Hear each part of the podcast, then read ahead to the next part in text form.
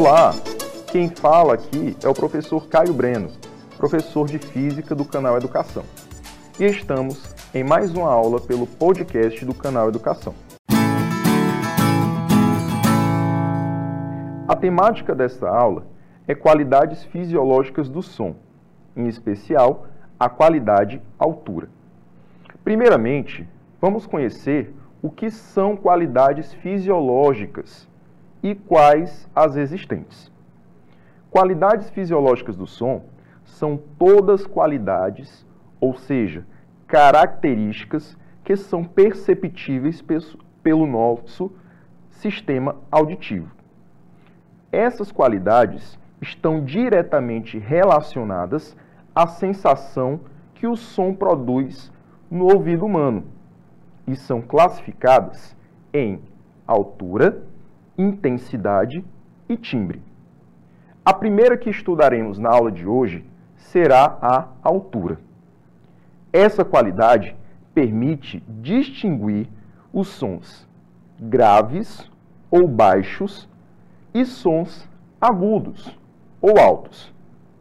Assinalar que temos, geralmente, são utilizadas na comparação entre frequências. Assim, entre dois sons, é mais grave o de menor frequência e mais agudo o de frequência maior.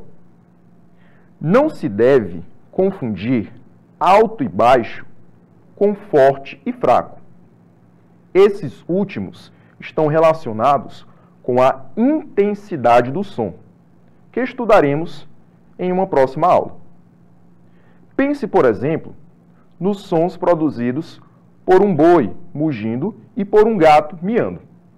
O som emitido pelo boi é mais alto, mais grave, de menor frequência que o som emitido pelo gato. Embora o som do boi normalmente seja muito mais forte, mais intenso que o do felino. Mas novamente venho dizer, estamos trabalhando com a, a qualidade altura e não com a qualidade intensidade. Esta foi a nossa aula sobre altura.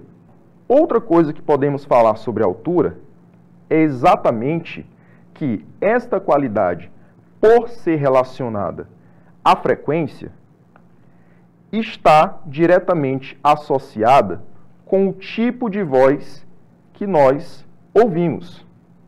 Por exemplo, a voz feminina, que está diretamente relacionada com sons agudos, mais altos, não necessariamente de maior intensidade. Já o som da voz masculina é um som mais grave, ou seja, um som mais baixo.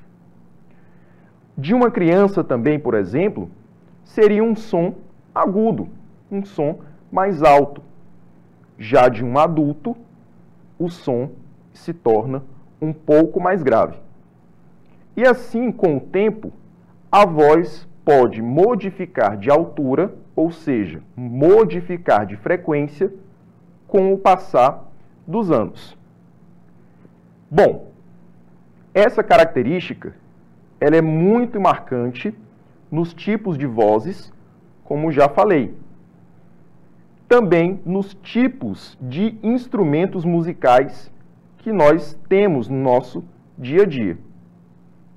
Podemos encontrar diversos instrumentos que possuem sons mais graves e sons mais agudos. Quando então juntamos todos esses instrumentos, temos uma sinfonia. E assim nós podemos trabalhar com sons de diferentes alturas em uma mesma sinfonia. Bom, essa foi mais uma aula do nosso podcast do canal Educação para a disciplina de Física. Agradeço a todos vocês e nos encontramos em uma próxima aula, galerinha. Até a próxima, ok?